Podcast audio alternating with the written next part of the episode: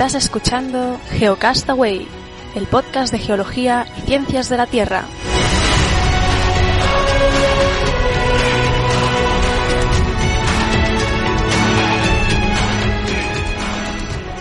Saludos, geonófragos del mundo. Bienvenidos a Geocastaway, el podcast de geología y ciencias de la Tierra en su edición semanal.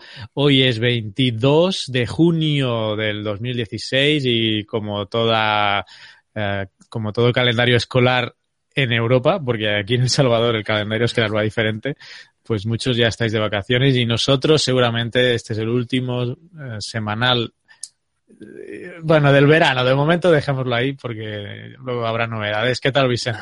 Muy bien, pues aquí estamos en Sevilla, pasando un poquitito nada más de calor. Ya, todavía el primer día de verano y ya estamos poquito insufrible esto, pero Ah, bien. Permíteme que me vuelva a reír, pero bueno. Y, y nada, pues a ver, el, este semanal, el, por lo menos eso, como dices tú, ahora en verano vamos a dejar de, de hacerlo. Así que, bueno, pero seguimos con el mensual. La Sí. semana que viene hacemos mensual y en julio también tenemos mensual. Así que, Sí, y quizá, bueno, el semanal si termina probablemente, si regresamos será en septiembre, pero bueno, ya yo creo que en el mensual explicaremos mejor porque ya hay temas laborales y personales por el medio que a ver si nos van a impedir que podamos seguir haciendo el semanal, a- al menos de forma regular, ¿no? Pero o, o por lo menos con este formato.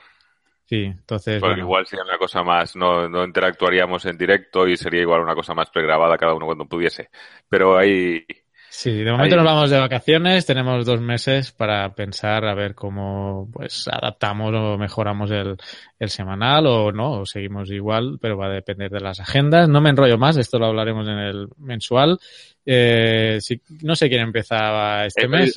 empieza tú, empieza tú. Empiezo yo. tú. Mira, pues tengo un estudio ah, que han publicado en, a ver si lo tengo por aquí, en la revista Astrophysical Journal. Y es sobre uh, la, zona, la zona de habitabilidad de, de, de las estrellas, ¿no? Hay una zona de habitabilidad que pues, depende de, de varios de varios factores, ¿no? Uno de ellos pues es la temperatura de la superficie que permite atmósfera, bueno, una serie de, de características. ¿Sí, ibas a decir? Que dime si estoy equivocado, tú te habrás leído el artículo, pero yo cuando estudiaba y eso me pareció entender que una de las cosas que había es que la zona de habitabilidad, que incluye, por ejemplo, que el agua pueda estar en los tres estados, si no me equivoco, es que eh, en una etapa previa a la nuestra, digamos, a- eh, llegaba hasta Marte, que ahora ya no se da. Y Pues- por eso había agua, de, de hecho en los casquetes de Marte sabemos que hay hielo, pero y ahora la temperatura es muy fría y no va a haber agua líquida. Pero que hubo un momento en que sí. Pues el artículo no menciona eso. Es, es obvio que en Marte hubo agua, pero desconozco si... ¿no? Y ahora, y ahora en los casquetes está, es- está demostrado que. Sí, pero bueno, quiero decir que la atmósfera de Marte pues también ah, ah, no es la que era, ¿no? Entonces, pero no sé si eso va directamente vinculado con, con esta zona de habitabilidad o con alguna dinámica más propia de, de propio Marte. La- el artículo por- no va, no va por esos derroteros, sino que trata de, mm, ah, no me lo he leído, ¿eh? es una noticia de, pues, el artículo en sí no me lo he leído, pero viene reflejado en, en, en blogs, ¿no? En otros blogs que hacen los extractos.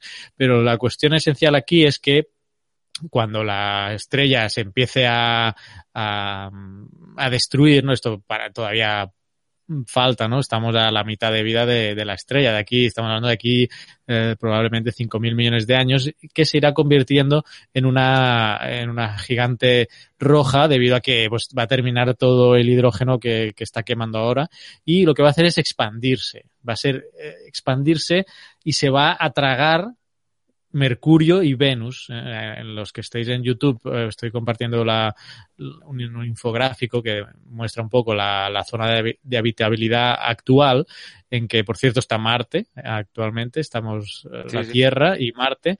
Entonces, la propuesta de estos eh, mm, astrónomos que se llaman Ramsés Ramírez y Lisa Kallenger, pues ha sido estudiar un poco cómo va a cambiar la zona de, habitabilidad a, eh, en ese futuro. Y habiendo desaparecido Mercurio Mercurio y Venus, la, ya la Tierra va a estar, no va a ser engullida por sus cálculos por la propia estrella, pero va a quedar mm, tan cerca que va a ser totalmente ya inevitable y según sus cálculos siempre la zona de habitabilidad pues se va a desplazar hacia el exterior siendo Júpiter y Saturno ¿eh? digamos las, las, la zona de la actual Júpiter y Saturno, pues la nueva zona de habitabilidad en ese futuro muy lejano, ¿no? Y que pues deberíamos pensar eh, si todavía es que existe el ser humano, que ahora que digo ser humano, recomiendo el vídeo que subí la semana pasada en YouTube, uh, pues eh, Júpiter y Saturno deberíamos eh, buscar ahí la colonización. Obviamente son para, mm, planetas gaseosos. Sí, por eso es complicado. El por eso, entonces. Pero uh, dentro de la 5.000 respuesta está- millones de años, el ser humano habrá evolucionado alguna otra cosa. Pero, Sí, cosa que no sabemos, pero bueno, Avatar. En fin, la cuestión es que obviamente, como digo, son planetas gaseosos, pero tienen satélites y la Sí, como- apuntan, apuntan a Europa, que es un satélite de Júpiter, como Io, Io creo que también es volcánico, yo creo que también, ¿no? Europa, Y es, el- eh, Europa es el que es helado, si no me equivoco, ¿no? Y Io tiene volcanes, creo. Io ¿no? y lo- en el artículo mencionan básicamente a, a dos, Europa de Júpiter y Encélado de Saturno.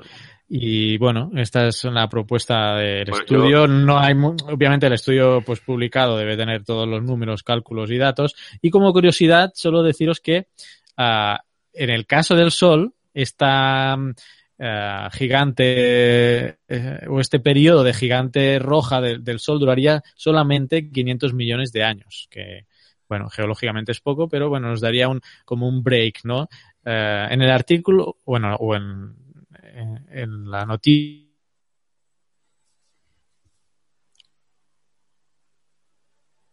de eh, cercanas, ¿no? Porque no todas las estrellas tienen periodos tan cortos en su fase de gigante roja. O sea, en este caso la Tierra solo tiene 500 millones de años, pero hay otras estrellas que aún en su fase de mm, final pues duran este periodo más tiempo, ¿no? Y que pues darían más margen.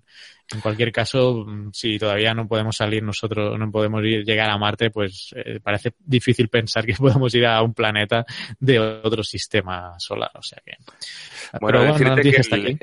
Que, que el grafismo regular, ¿eh? Todo decir que todos los planetas equidistantes, hay órbitas circulares perfectas.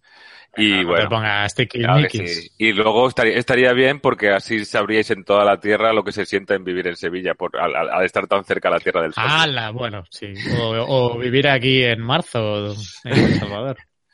Bueno, voy a empezar yo con mi primer bloque. Voy a hacer tres, tres noticias rápidamente de, sobre relacionadas con la contaminación.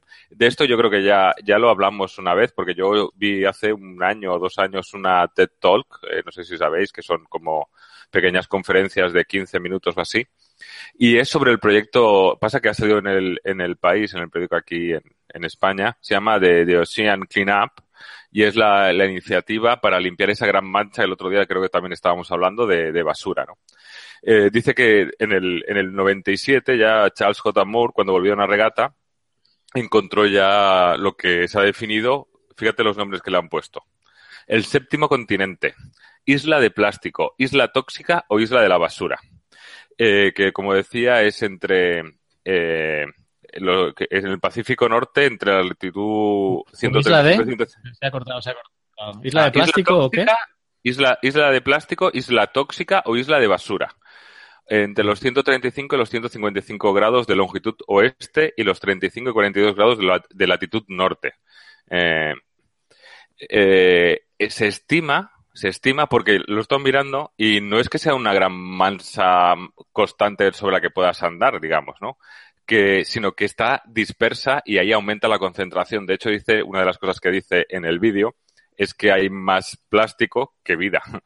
Eh, se estima que va desde los 700.000 hasta los 15 millones de metros cuadrados la, la ocupación de esta gran eh, isla o ma- eh, de, de plástico y de basura.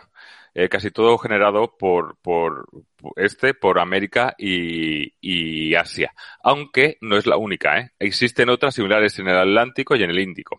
¿De acuerdo? Y entonces venimos a, este proyecto de, de, Ocean Cleanup. Está estudiado que no sé si qué barbaridad era. Eran miles de años eh, con métodos tradicionales, es decir, con un barco y tratando de pescar y limpiar todo ese plástico, eran miles de años ¿eh? lo que se tardaría, aparte, aparte y, sin contar el coste económico, solamente en tiempo.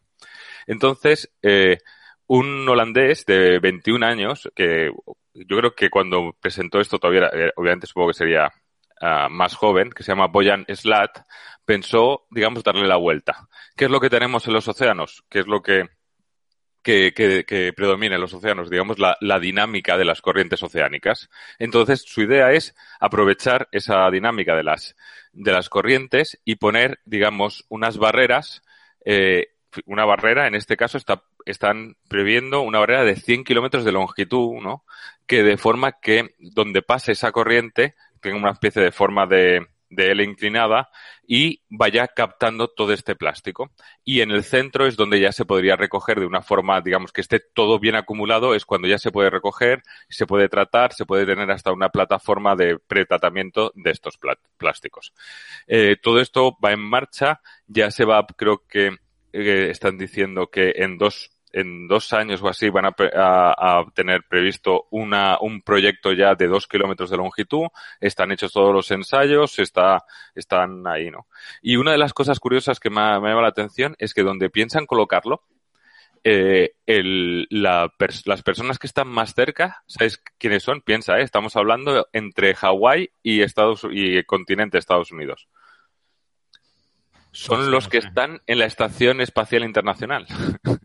o sea, no lo hubiera dicho nunca. No, claro, fíjate, qué curioso, lo dice, lo dice en el... En, o sea, que creo que, que lo he dejado en el, en el, Reddit. En el Reddit eh, la noticia, en el, eh, para los que estáis aquí en España, bueno, supongo que a través de, de bueno, en Internet creo que también en, eh, lo podéis encontrar la noticia en el, en el país y está el vídeo y si podéis escuchar la Tech Talk, eh, está en inglés, pero creo que, que vale la pena para todos aquellos que estéis un poco interesados, un poco eh, ver el, el, proyecto, cómo se le ha ocurrido y cómo eso. En la Tech Talk explica un poco cómo se le ocurrió y todo esto. Esto va un poco más ya del desarrollo del propio proyecto. Eh, a ver si sale esto en, en, el documental aquel que hablé yo también, de A Plastic eh, Ocean, no sé, ¿te acuerdas, no? Que hay, sí. que todavía no lo han presentado y que va sobre esto, A Plastic Ocean. A ver si, a ver si sale esta idea ahí. Vale, continúo rápidamente con otra noticia y es porque hay un estudio que, dice que el 80% de la gente en Norteamérica no puede ver la, la Vía Láctea por la noche, por, debido a la contaminación lumínica. ¿no? Entonces dice que, que hay, obviamente, hay, digamos, por el desarrollo hay una, una gran cantidad de países, una gran diferencia, ¿no? Es decir, desde Chad, eh, la, la, la República Centroafricana o Madagascar, hasta Europa y Estados Unidos hay una gran variedad, ¿no? Entonces, eh, creo que digamos que son las consecuencias de, del desarrollo y todo eso y que, y que hemos dejado de ver, por ejemplo, la Vía Láctea o, o, que tenemos que desplazarnos y movernos para ir a ver la Vía Láctea, ¿no? Es decir, que el desarrollo también las cosas que trae. Yo no digo que esto ni sea bueno ni que sea malo, pero, pero, pero creo que un poco de pena sí, a mí sí que me da, ¿no? Eh, ser conscientes de que no podemos ver en nuestras ciudades eh, la, la Vía Láctea. Y, y para terminar, eh, quiere, es una noticia que eh, hay un otro estudio que han conseguido en Islandia eh, convertir, cap eh, digamos, capturar el, el dióxido de carbono en una planta que de han conseguido que, que, está han conseguido ya lo diré yo fijar el dióxido de carbono en a profundidad en un basamento de basalto nunca mejor dicho con junto con agua y, y se ha conseguido que formen una especie de, de ya lo diré yo uh, de yeso ¿eh? de una pasta que se ha quedado fijado ¿Cómo esto va a evolucionar si luego se va a seguir libera, si dentro de un tiempo se, li se, libera? Ahí están, ¿no? Hay científicos que dicen que esto no es seguro, que, que seguramente se ha fijado, pero que si, que si no se continúe, no se ve la evolución en, en, en, el tiempo, puede ser que luego se vuelva a ir soltando poco a poco ese CO2, con lo cual solo se haya ganado así,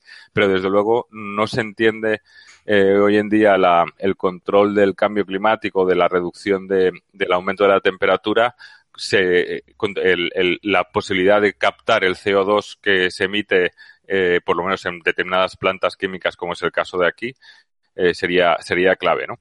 Eh, entonces, bueno, ahí están, es un primer paso, no, que se ha conseguido hacer. Están muy contentos porque se han sorprendido porque pensaban que iba a ser un proceso que iba a llevar mucho tiempo y ha sido relativamente rápido la formación de, de esa masa plastosa que, que está enriquecida tiene que ver con la reacción del, de los componentes libres del, del basalto y el agua y, y, el carbón, el dióxido de carbono que se, que se mete. Y bueno, pues a ver si esto es un paso adelante para reducir un poco las emisiones de CO2. Carp, eh, Carpfix se llama el proyecto. Carpfix se llama el proyecto, eso es. ¿Mm? Sí, que lo he visto, 800 metros de profundidad en esas lavas. Sí, sí. Así que nada, habrá que estar pendiente. Muy bien, ¿sigo yo? Sí, sigue tú. Venga, seguimos con una de grafeno, que hace un montón que no hablamos del grafeno. Y no sé los que nos seguís, o sea, o estos temas del grafeno, un poco que estaba en auge, se hablaba, se hablaba bastante de que eh, quizás sería posible realizar un, un ascensor, un ascensor espacial pues que llevara las cosas desde la superficie de la Tierra hasta, pues no sé, alguna eh, objeto, yo digo que geoestacionario, obviamente eh, debería ser, porque si no la, la, torsión que debería implementar eso sería brutal. Y eh, bueno, había muchas esperanzas en este, en este grafeno, porque se, mm, lo que hacían era hacer nanotubos de carbono ¿eh? unos cilindros construidos pues, a partir de una lámina de grosor de un solo átomo, eh, cuidado. Y esa lámina pues estaría compuesta a su vez por átomos de, ah, de carbono que forman una matriz hexagonal perfecta. ¿eh? Que los que estés en YouTube pues estás viendo un poco ese, ese modelo. ¿De un solo átomo? Sí, sí. O sea, una lámina de un solo átomo. Increíble, ¿no? Pues eh, y eso sería altamente eh, resistente. La, la, resistencia de esa malla sería de 100 gigapascales. 100 gigapascales. Los cálculos que habían hecho que debería resistir la, el ascensor eran de 50. O sea, estaban doblando uh, pues la, la resistencia sin ningún problema. Pero, aquí viene el pero, científicos de la Universidad Politécnica de Hong Kong uh, han descubierto o vieron que uh, alterando un único átomo de, de esta estructura, poniendo errores a propósito en una estructura de nanotubos de carbono, los resultados pues ya variaban. Un solo átomo de más o de menos, un solo átomo de más o de menos en la matriz hexagonal ya reducía inmediatamente la resistencia del material de, de esos 100 gigapascales a 40. Y el problema, además, es que se generaba una rotura en cadena, como si se tratara de un descosido ¿no? que desgarra completamente la malla, la malla molecular. Así que. Yo creo que es porque se han pasado, chiquillo, hazlo. No te voy a decir que lo hagas de un centímetro, pero vamos, por lo menos hazlo de un milímetro. y ya tendrás un montón más. Pero claro, un solo átomo, pues sí, sí. Madre mía. Pues este estudio ha sido publicado en la revista ACS Nano y bueno, pues eso, la, la cuestión es que parece ser que lo que de momento con la técnica de fabricación actual de, de grafeno, Uh, pues no, no se puede conseguir este, esta resistencia uh, porque bueno no, no asegura que haya, haya ese fallo eh, de, de, todas de formas, un solo átomo. 40 gigapascales sigue siendo una barbaridad, ¿eh? Sí, no, pero la cuestión es que de momento, o sea, esa es la teoría, pero en el estudio ponía que de momento realmente solo, solo consiguen realizar mmm, de, o sea, tubos de un gigapascal, a ver si lo encuentro. Uh, aquí ves. A medida que el número de defectos aumenta, también lo hace la fragilidad del grafeno. De hecho, los intentos de fabricar fibras a partir de nanotubos de carbono no han logrado superar la cifra de un gigapascal. O sea que, bueno, en la teoría queda muy bonito, pero de momento no han superado un gigapascal, según esta noticia que, estoy leyendo en Gizmodo, por cierto. Así que bueno, el ansiado ascensor espacial deberá esperar. Y hasta aquí esta noticia. Muy bien, pues continúo yo con mi segundo bloque. Estaba mirando cuántos pascales, cuántas atmósferas será eso. Me sale una barbaridad. No sé yo, me sale como 400.000 atmósferas, pero bien, eh, una barbaridad. Mm, bueno, vamos, vamos, vamos como voy a decir algo, porque como siempre se llevan siempre los primeros, pero vamos a decir por a los segundos también, que, que hay una, un segundo, eh, digamos, detección o confirmación de las ondas gravitacionales. ¿eh? Ha habido esta semana, también con los datos del LIGO, así que bien, que decir que se va, digamos, no solamente ya, no solamente ha sido el primero, sino ya están empezando a ser capaces de, de, no sé si de reproducir el experimento o de, por diferentes métodos, eh, eh, conseguir contrastar lo mismo. Pero vamos, que, que se va afianzando un poco eh, la replicabilidad o, o, o, bueno, supongo que es el primer paso para luego encontrarle utilidad.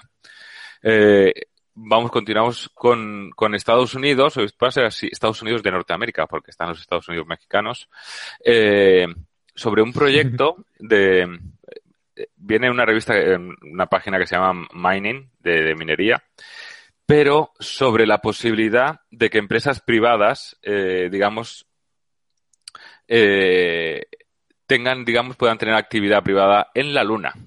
Eh, hablan de que eh, hay una que, que, están estudiando que una empresa se llama Moon Express eh, pueda poner en, en la Luna, eh, creo que para el año que viene, el, un 20 kilos, o sea, 20 libras, 9 kilos de material, que incluyen telescopios y tal.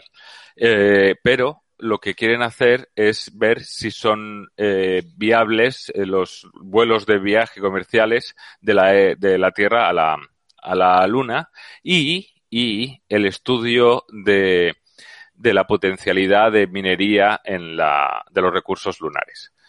Así que, bueno, eh, también No, están los, diciendo- chinos, los chinos también están. Eh, lo- pero sí, lo que están diciendo es que creo que decían que era China, Estados Unidos y Rusia, si no me equivoco, lo, he estado- lo he leído un poquito más ade- adelante, eh, tienen, tienen, eh, digamos así, pero esto sería una empresa privada, ¿no? Que aparte de que tendrían problemas, tendría, aparte de los, de, de la de los problemas técnicos, falta ver un poco el problema legal, ¿no?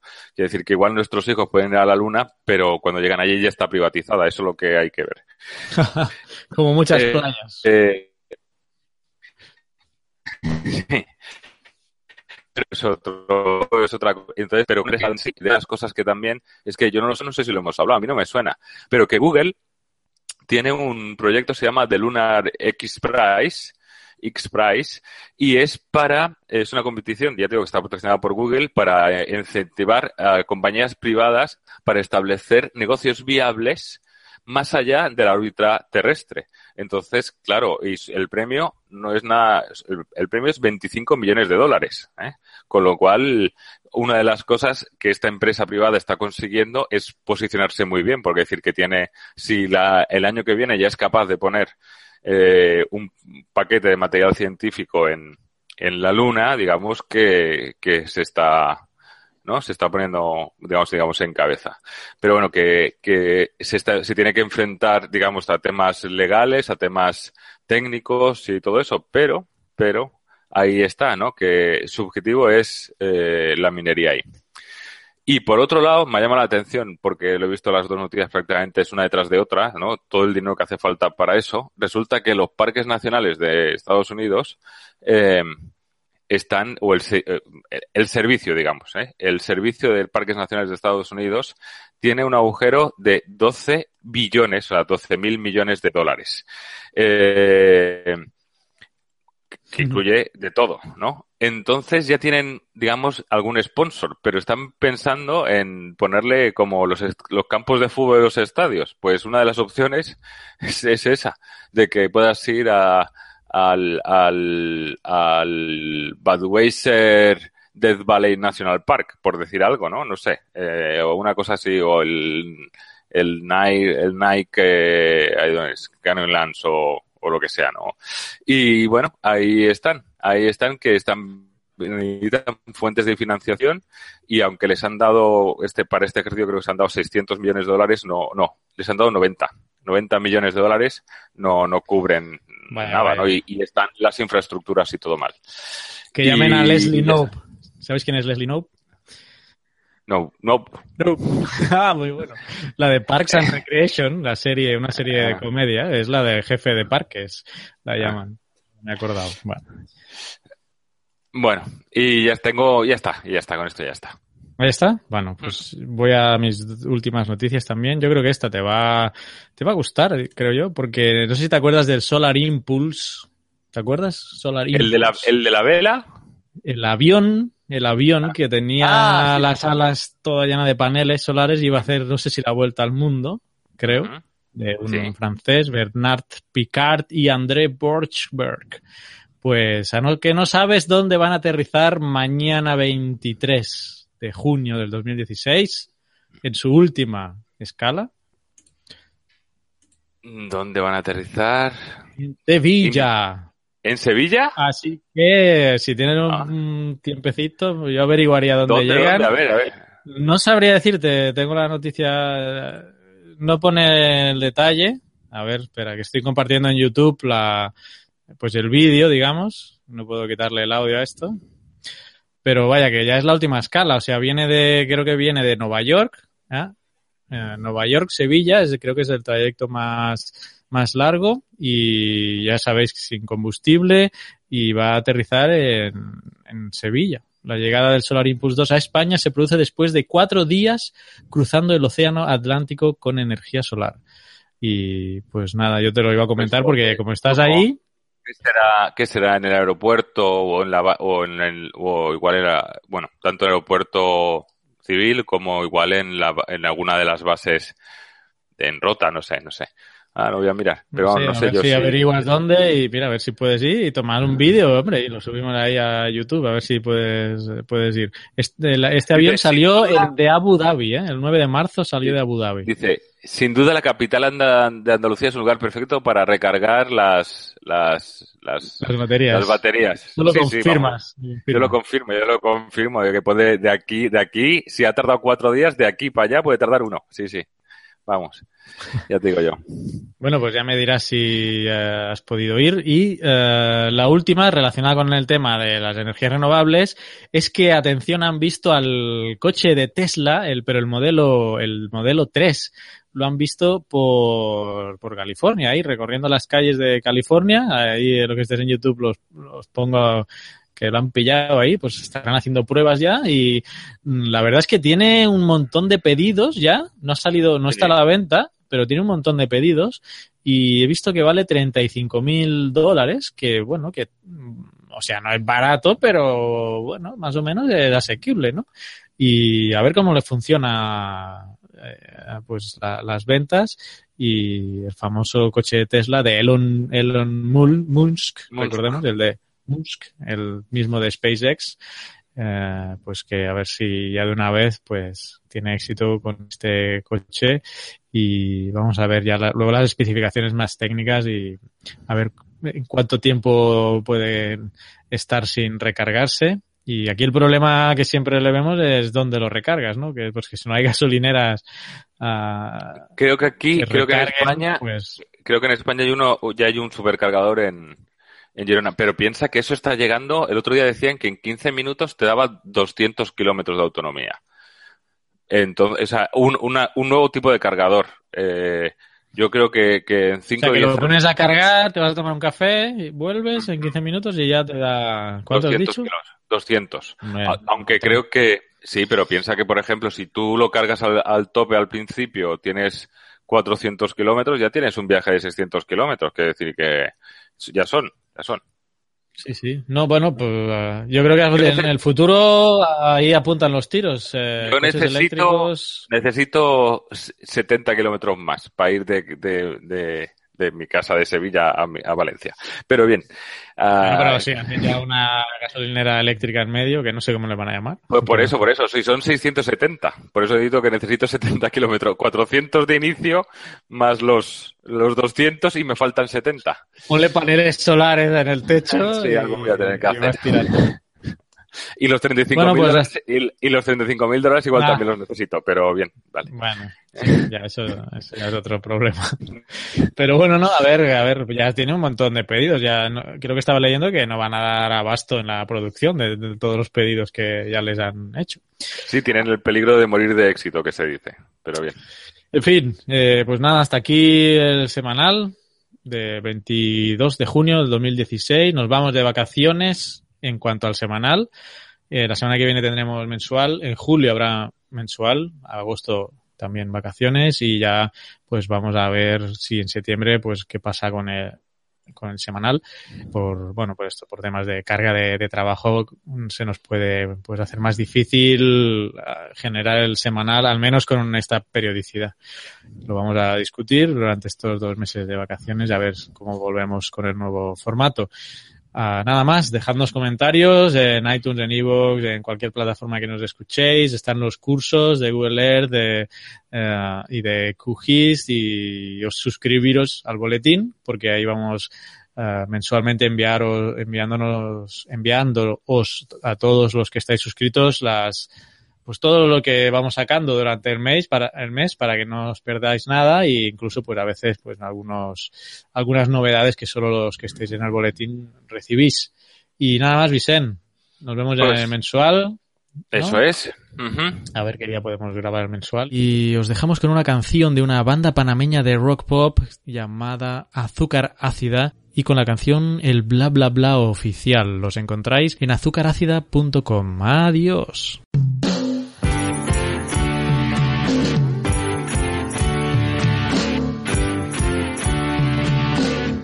Envíanos tus comentarios, preguntas o sugerencias a geocastaway.gmail.com. Puedes escribirnos en nuestra web geocastaway.com. Búscanos en Facebook y en Twitter. Y escúchanos también a través de iTunes, iBox o Miro.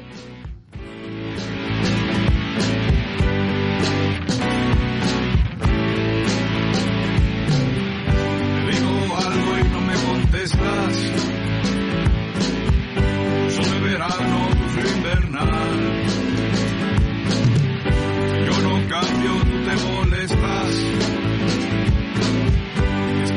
Bla bla bla oficial. Yo digo bla bla bla, bla bla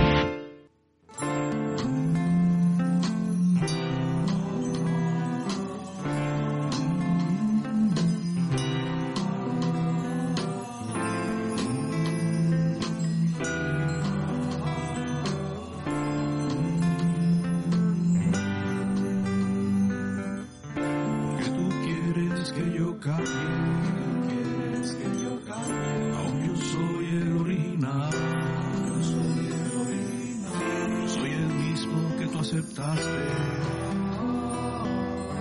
soy feliz tal cual tú estás, tú eres la chica que siempre quise, creo que aún soy tu galán. No hay por qué arrepentirse. Olvida el bla bla bla oficial.